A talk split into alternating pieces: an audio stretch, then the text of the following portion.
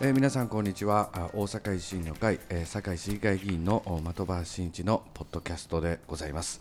えー、今日はですね、えー、3月の8日8日やったかな、えー、収録しております、えー、現在ですねあの議会の真っ最中でありまして本当にあの堺市議会では各会派がですね代表して行う対抗質疑というのが、まあ、3日間行われたわけであります。えー、もうそのあの3日目のですね最終日なんですけれども、まあ、あの今回はですね議員定数これの削減のですね、まあ、条例提案がこの堺市議会の本会議でですね今それぞれ出されている、まあ、こういった状況にあるんですけれども、まあ、あの我々大阪維新の会堺市議会議員団が提案している議員定数の削減、まあ、議員定数削減というかね議員定数に関する条例なんですけれども、えー、僕の住んでいる南区はですね人口減少が、まあ、本当に大きいということから、えー、南区は議員の定数を9から8へとこういった提案を我々維新の会、まあ、出していると。でまあ、維新の会以外の他の会派ですね、あの自民党からずっと共産党までの会派はですね、えー、南区1はもうしょうがない、だけど、もうその1議席をもう今度、堺区に付け替えようという、こういった条例になっております。まあ、あの堺市も全体では人口減ってると、まあ、南区も減ってる、まあ、一増となる堺区もですね、えー、人口は減っているという、まあ、状態にありまして、まあ、我々の考えとしてはですね、まあ、南区はまあ一元、うん。しかしもう現状、堺区はですね、まあ、人口も減っているということもあるんで、えー、現状の8議席でいいんじゃないかと、もうこういった思いの条例、まあ、これがあ違いとなっている、まあ、議員定数に関する条例がですね、まあ、それぞれ提案されております。まあ、これも激論があったんですけれどもね、まあ、今今後ですね、これに関しては、えー総務財政委員会、こういった常任委員会で付託されまして、えー、議会でまた本会議でですね、採決が行われる、まあ、こういった状況になっております、まあ、その真っ最中の議会であります。え僕はですねあの健康福祉委員会という、ね、委員会に、えー、所属しておりまして、今回ね、うん、僕の予定している質問としてはですね、あの独居高齢者、ね、お一人で暮らしている独居高齢者、そして老老介護も、この支援についてと、えそれとあの介護ロボット普及について、殺処分ゼロに向けてアルコール依存症対策について、ね、またがん検診無償化について、まあ、そういったさまざまな質問項目を予定しておるところでございます。しかしですね、えー、議会真っ最中といえどもですね、えー、なんとか時間を縫ってですね、この皆様にポッドキャストをやっぱり僕としては放送していきたいということで、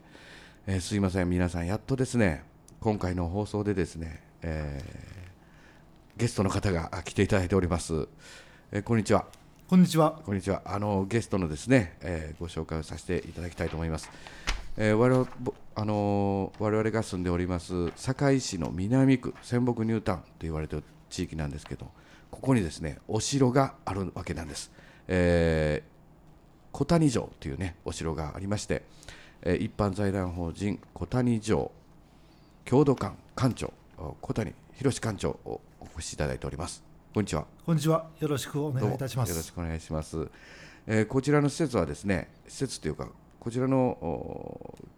郷土館は国の登録有形文化財にも指定されているということですよねはいまああの古墳時代ですねこの仙北のこの一帯がですねこう末期というねあのこれは何になるんですかね？陶器、えー、陶器ですね。ですね。陶器ですね。まあ、正確には石器というふうに言われてますね。石器になるんですか？石のあの木じゃなしに皮片に、石やったかな。うん、えー、あ、そうなんですね。えー、まあこの地域ではもう末木ってみんな知ってる、有名なんですけどね。はい、まあ末木とかですね、そのせで生産されている工房跡なんかがですね。やっぱり出土されており、まあ、その出土品の展示とかですね、やっぱりこう発掘なんかにも活動されているという小谷館長であります。どうもこんにちは。こんにちは。よろしくお願いします。ちょっと緊張しておりますけど。いやいやいや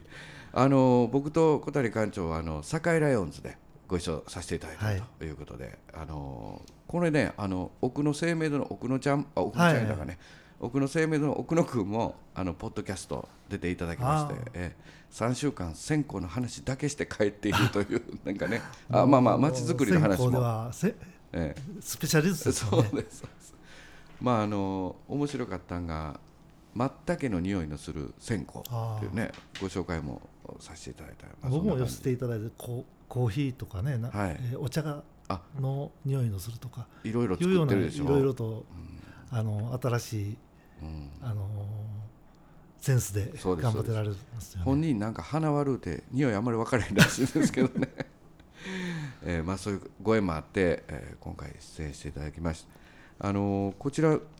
僕南区でですね結構長いこと住んでたんですけれどもあのこのお城お城がね、うん、あるっていうのはなかなかあのご存知の方もおったりまだねあの知られない方もおるかもしれません。そうですね、えー、あのまああのお城といえばやはり大阪城、うん、まあ、近くでは岸和田城、うん、それとまあ世界遺産になっている姫路城とかいう、うん、ああいう天守閣をどうしてもイメージしがちになるんですけども、このあの小谷城というのはあの、まあ、戦国時代以前の中世、うん、特に鎌倉時代にまあ作られた山城なんですね、うん、ですからまあ当然天守閣もない、うん、まああの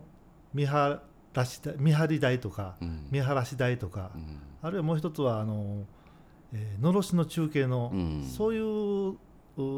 砦みたいな、あのお城なんですね。だから住まいを同時にしてるわけではなしにただあの、えー、人が櫓に登って見張ってるというようなお城ですね。なんかあの鎌倉初期からということで、はい、平家の流れなんですね。そうです。ねあのご先祖様が、ままあ、代々これはあの小谷家に伝わってる、はい。えー、言い伝えで、はい、あの私もおじいさんから教えていただいて。あのまあ、郷土館に来られる来館者の方に、まあ、説明させていただいてるんですけども、はい、あのやはり、えー、昔の建物ですので、うん、何回も消失して、うん、その昔の文献とかは、まあ、なくなってるんですけども、うん、まあ、そういった言い伝えであの、まあ、平家の流れを組んでると、まあ、あの平家はご存知のように暖炉な戦いで、はい。はい、えー、滅亡しますけども、まあ、その前の段階の平治の乱とかで、うん、まあ、平家が勝つわけですね源氏が、うんうん、その源氏の幼い子供であった頼朝義経を助けたのが、あの池の善という尼さん。まあ彼女は、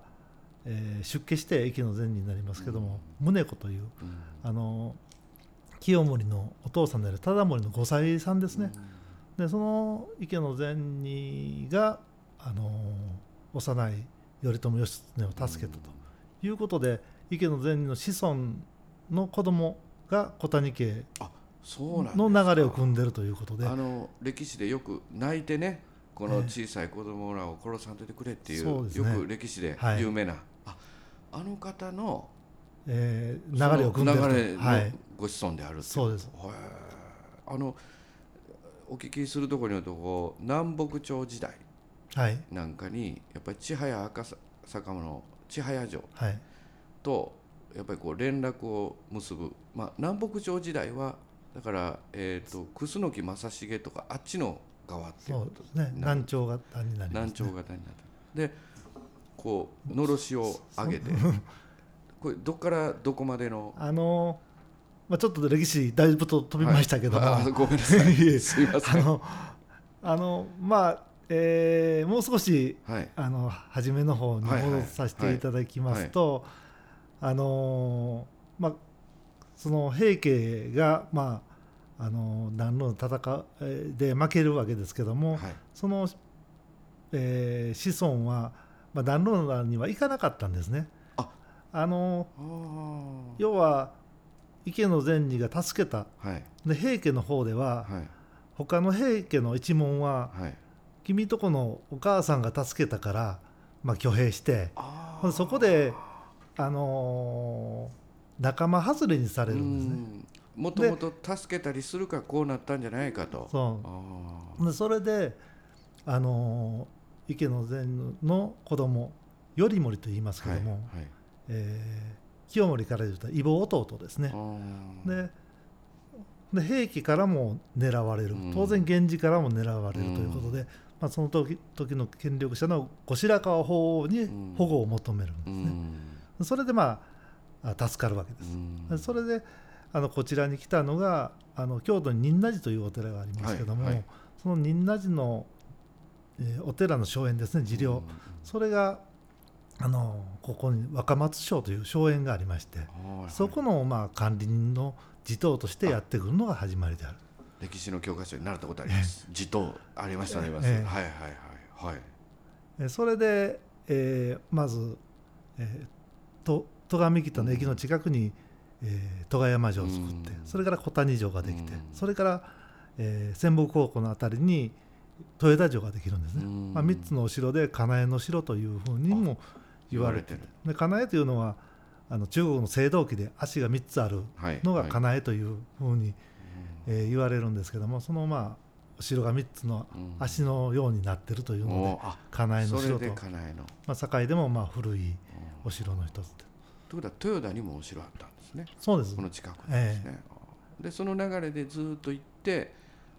南北朝につながっていくわけです。そうですね。南北朝はまあ当然この辺り南朝に味方します、うん、あの三木谷はあの楠木正成の親戚であります、うん、和田さんがいらっしゃいます、うん、まあうちとかも親戚筋になるんですけども。あれ？和田っていう地名ありますけど。ええー、そこですね。ええー、違う和田はあのまた違うんですね、えー、違いますね。違うんですね。あ、えー、違うんですね、はい、和田と書いてもともと逃田というんですね。あそうなんですか、えー、でその逃田さんが楠木正成の、えー、親戚筋にあたる、まあ、数年前にあのお家の母屋の方解体しましたけどもやはりあの家の方には菊水門の家紋があのありましたし。そそちらの方もご子孫が続いている。続いてますすごいですね。そういうので、えー、この辺りはみんな難聴に味方するわけです、うん、その時の、えー、小谷城の役割がちょうどあの今の浜寺の地名になりましたお寺があるんですね。浜の寺という、はい、ちょうどあのえー、どこだ？今はあるんですか、ね。えー、今はないで日はあるんですけども、はい、えー羽衣から高志の浜に行って単線。ありますあります。その真ん中にキャラ橋いう駅があります。キャラ橋あります駅の前にのロータリーかな、はい、のあの太陽寺。あの大きいオスメスのオスと書いて太陽寺という、あの大きなお寺が、あのありましてそれが、あの通称浜の寺ということで今あの浜寺という地名になってるんですけども、そこののろしを小谷城が受けて、それがまたあの本丸であります千早赤坂城に送るという役割を担ったようであります。すごいですね、えー、いや僕会社高石市にあるんでねあの辺キャラ橋とかあの辺はようあなる、えー、近いんですよ、えー、えー、あっこから小谷城で向こうから上がったのろしを小谷城で確認し、はい、小谷城でのろしを上げると、はい、千早がそうですね。動きがあったかと、えー、でのろしというのはね結構あの普通の煙はもう拡散してわっとなりますけども、うん、のろしはまっすぐ上がるんですね、うん、だから非常にあののろしと普通の煙は分かりやすいんです。のろしという字は、はい、狼のはいはいはい、あの火とか書きますよね、はい、そうですね。もともと狼の糞を材料にして、はい、あの火をつけてあげたと。煙をあげたと。そしたらその普通に薪くべてやっても拡散しましょうね。うわーなってしまう、ええ、あその狼の踏んでやるとまっすぐ上がるんですか、え、というふうに言われてるんですけどもまだあのえー、裏付け取ったことはないんですけども。ということはもう伝達で言ったらもうすごい時代ですね。そうですね。まああのその時代でいう IT みたいなもんですね。そうですね。ねえー、だからまっすぐ上がるんで、はい、あの普通の煙とのろしの煙はもう区別されるわけですね。ごいですね、えー、まあ、一説にはまだもうちょっとわからないですけども、はい、まあ、黒の煙、まあ、白の煙、えー、まあ、青い煙とか意味が。ね。はいはい、あ例えば黒の煙やったらもうなんかね、まあ、レベル4とか、ね、そうそう、ね、まあ、そういうそうですね。まあ、白やったらレベル2とかね、えというようなこともなんかあったようでありますけども。やっぱほなそういうのもやっぱりその浜寺小谷城千早と、えー、まあ1か月に一遍ぐらいこう会議なんかしてこう そうですね。ねいろいろやった、えー、やっておられたっていう、まあ、地元この一帯地域も収めるっていうかそうね、いう形で、はい、あそうですか、まあ、この辺りもね、はい、最後の方は北朝になっていくんですけどね。ずっと南朝じゃない。南朝も楠木正成が倒れたりとか正面が倒れたりとかいうことでだんだん衰退していきますけども、はい、えー、彼らがいなくなったらやっぱりあの北朝の方にこの辺りも変わっていったと。はい、というのは、まあ、年号がね、はい、最初は南朝年号を作ったけども、だんだんだんだん北朝の年号に変わっていくんですね。それでまあ北朝に変わっていったんだろうなというふうに推測できるわけですね。なんかロマンもありますよね、まだいまだにこのね難聴型がどっかにいてはるとか、なんかそういう なんか都市伝説もある。そうそうそうね。ね、すごいですね。でまあそういったような歴史をですねこう見つめてきたこの小谷城がですねやっぱり今もこうやって僕らがね立ち寄ることができるっていうのは、まあ、維持していただいてるっていうのはまあすごい、あのすごいことやなと思うんですけどこの郷土館をぱりこう設立していくっていう流れですね。これこれも非常にご苦労あったですね、えー、多分。これねあの、まあ、僕で小谷家ちょうど41代目になるんですね、はいはい、大体鎌倉時代ですから800年ぐらい続いてるんですけども、はい、まあ、私の祖父で、まあ、39代目のあの道明という、はいはい、まあ、平成3年に亡くなるんですけども彼がえー、昭和の初めぐらいからですね、はい、まあ、考古学あるいは民族学に、えー、研究して、まあ、自分とこの家のこともまあいろいろ研究した中で、あのえー、私立のまあちょっと博物館みたいな公開を、えしていくわけです。それでまあ昭和47年ぐらいにまあ小谷城郷土館というのを設立しまして、うん、でえー、平成4年にですね、まあ、財団法人に組織替えしまして、それから平成7年やったかな、登録博物館になっていくんですね。あのまあちょっと時間早いなと思うんですけど第1回がですねもうこの辺で 時間がなってきたんですけどちょっと第2回はですねその、まあ、共同館になってからいろんな展示ご展示物があるんです、はい。はい、まああの今日はですねあの小谷まあ小谷城郷土館に僕らこのセット持ち込んでですねあの小谷城城で収録してるんです今日。はい、ね。えー、だからまあいろんな展示品なんかね次回の放送でですねちょっとお聞きしていきたいなと思います、えー、第1回はこの辺で。どうもすみません。またよろしくお願いいたします、はい、ありがとうございました